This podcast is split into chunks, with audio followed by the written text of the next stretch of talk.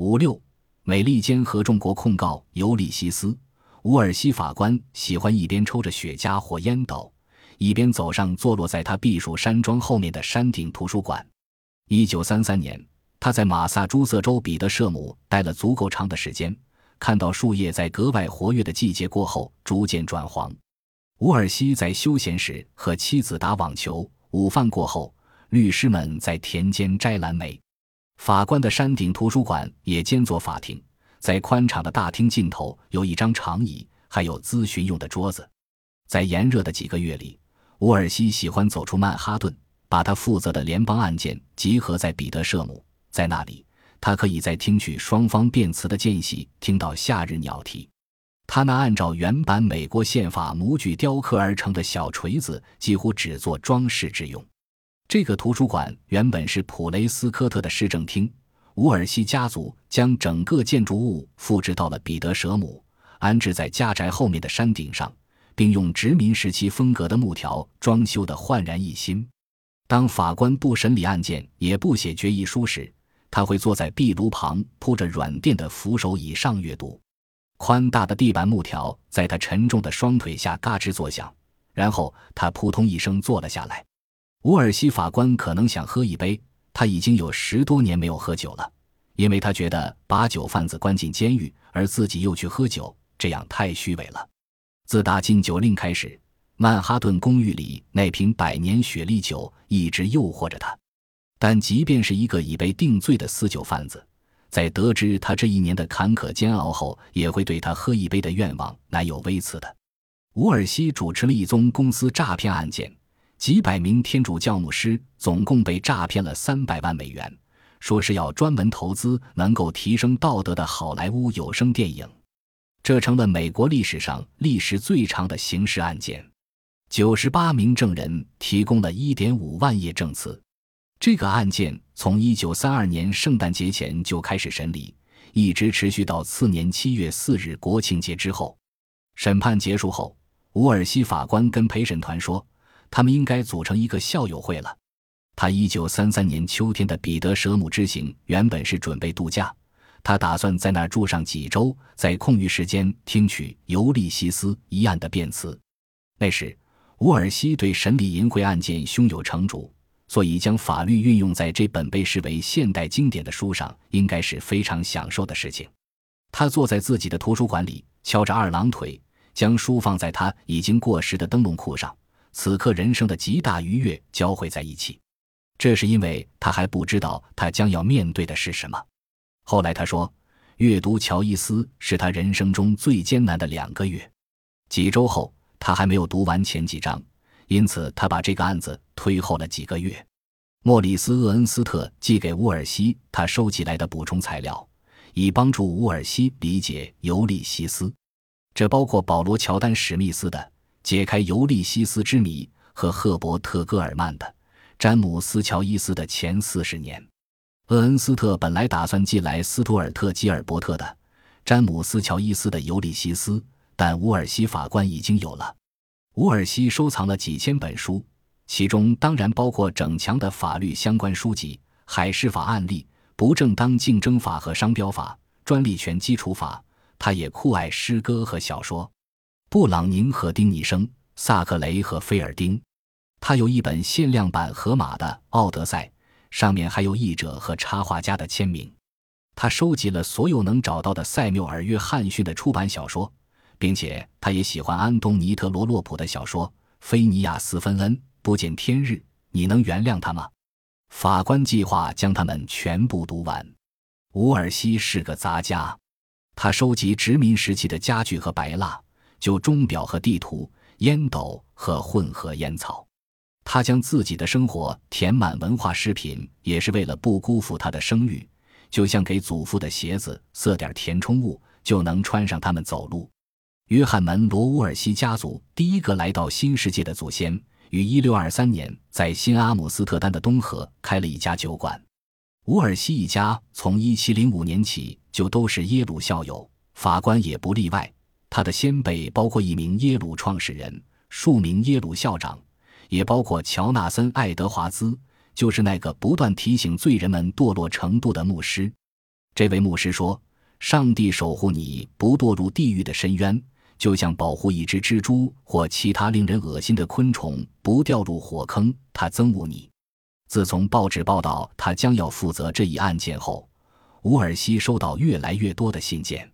有人说《尤利西斯》使他的灵魂枯萎，还有人说乔伊斯的书是我生命中最珍贵的东西。从法律角度来讲，法官可以忽略一切信件。关于尤利西斯的书，没收的《尤利西斯》封面内页中粘贴的评论。实际上，他甚至没有义务去读整本《尤利西斯》，只需要阅读地方检察官标记的淫秽部分就够了。法官可以仅通过争议部分，而不是整本书来评判。只评判片段，并不是懒惰，而是法律对淫秽的定义导致的合理结果。希克林法则是为了保护那些最容易受到文字影响而堕落的人群，甚至最开明的勒尼德汉德法官也指出，尽可能考虑这些淫秽片段，而忽略他们的背景以及他们与整本书的关联，这样才是最公正的。法官和陪审团用小孩子的方式读书，然而法官和陪审团也不需要在希克林准则的指导下阅读有淫秽嫌疑的书。淫秽物的本质就是鼓励人们对它进行零碎解读。淫秽内容会侵犯人，它读起来像一个单一的、刺耳的瞬间，是从作品的语境下截取的内容。语境具有缓和作用，而这种侵犯正是来自对语境的视而不见。逼火操这样的字眼在一页文字中看上去格格不入。受到侵犯的读者们不去思考这些字眼在整个叙述框架中的作用。或者在人物发展中扮演的角色，他们自己深深地沉浸在这些字眼里。审理淫秽案件的法官们就是细读的最仔细的读者。伍尔西决心把《尤利西斯》从头到尾读一遍。这本书的开始部分就像其他小说一样，仪表堂堂、结实丰满的伯克穆里根从楼梯口走了上来。他端着一碗肥皂水，晚上十字交叉。架着一面镜子和一把剃刀，一个英国人正在造访两个爱尔兰人。他站在海边一个废弃的军用塔楼里，瞭望着爱尔兰海。场景设置很得当。第一章有着强劲生猛的对话，还夹杂着一些内心描述。破折号代替了引号，这很容易适应，但后来你就跟不上故事的发展了。作者不会突然发声来描绘人物，也不会提供背景知识和自己的观点。而是一点一点地给你留下支离破碎的印象，与都柏林大街的细腻描绘、路边的广告、一个年轻的盲人敲击拐杖、河边饥饿的海鸥，完美无缺地融合在了一起。所有事件都融在一起，没有界限。你开始想念引号。书中出现了上百个人物，你应该注意哪个？谁是关键人物？谁又不是？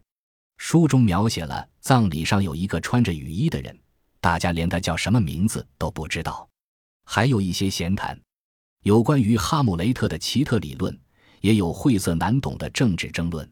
大多数读者再读了八十页左右就读不下去了，但一旦静下来，并且允许自己不必理解所有内容，就好读多了。有一章的地点是报社，那一章是由报纸头条组成的。而另一章细访了数十位作家，其中包括塞缪尔·约翰逊。伍尔西读起来一定很享受。接着开始上演妓院里的离奇剧情。有多少种讲故事的方法？有一整章是两个无形的旁观者的一问一答，好像是在录口供，或是在进行一场审讯。深夜，利奥波尔德·布鲁姆和斯蒂芬·迪达勒斯从布鲁姆的小后院里走出，在出口门边。二人格取和行动，布鲁姆将烛台置于地上，斯蒂芬将帽子戴在头上。有何物将出口之门用作进口之门？有猫一只。二人默默走出房屋后门，主人在前，客人在后，双重黑影由门内幽暗处走入花园中朦胧处时，有何景象呈现在面前？满天星斗，一棵天树，缀着湿润的叶蓝色的累累果实。这不是特罗洛普的风格。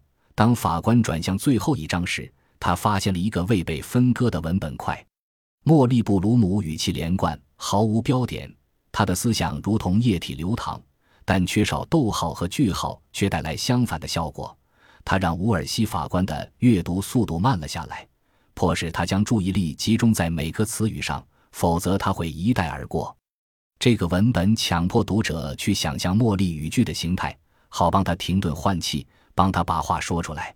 真的，我把灯点着了，因为他来了。恐怕有三回或是四回。他那玩意儿大的吓人，红色的，我害怕那血管还是叫做什么鬼名堂的东西快胀破了呢。他的鼻子倒并不怎么大。我把窗帘放下之后，把衣服全脱了，花了几个小时打扮，哪洒香水，哪梳理，老那么直挺挺的，好像一根铁的或是什么粗撬棍似的。他准是吃了牡蛎，我想。他吃了几打，把他唱歌的嗓门也上劲。真的，我这辈子都没想过有人会有这么大的玩意儿，让你感到塞得满满的。他后来吃了一整只羊，也不知道是什么意思，把我们造成这个样子。身子中间有个大窟窿，像一匹种马似的，直捅进你的身子，因为这就是他们希望从你身上得到的一切。他眼睛里是那种恶狠狠拼命的。神色，我不得不把眼睛闭上一些。可是他东西虽然那么大，但也并不特别多。我让他抽出去，弄在我身上，这样更好，免得留下一点冲不干净。最后一次，我让他在我那里面来了。